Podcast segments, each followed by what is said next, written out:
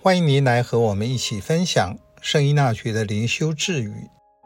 三月十二日，在芒莱撒以天主为师，一小时所学到的，胜过世上所有老师所能传授的。在生活中或信仰上，你有顿悟的经验吗？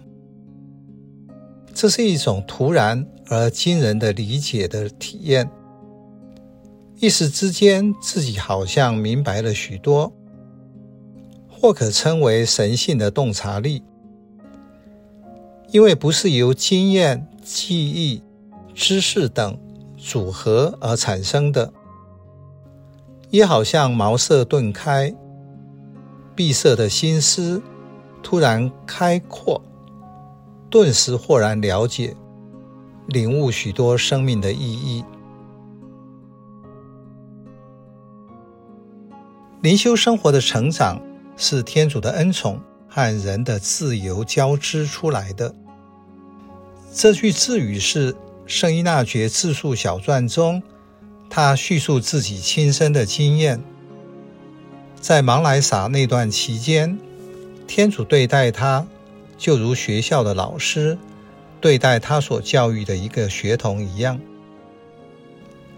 在灵性追求、学习知识等事情上，在刹那间被打开是可能发生的事。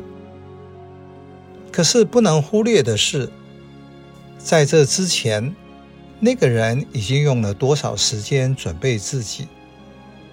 好让天主在某个时间行他所要做的工作，因此这个经验才会出现。显然，先要在地利与人和上准备好，天主在这个时间就可以工作。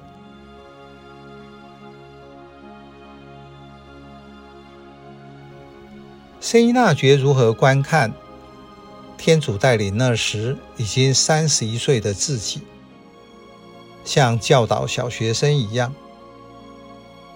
你注意到小学生的学习和中学生及大学生不一样吗？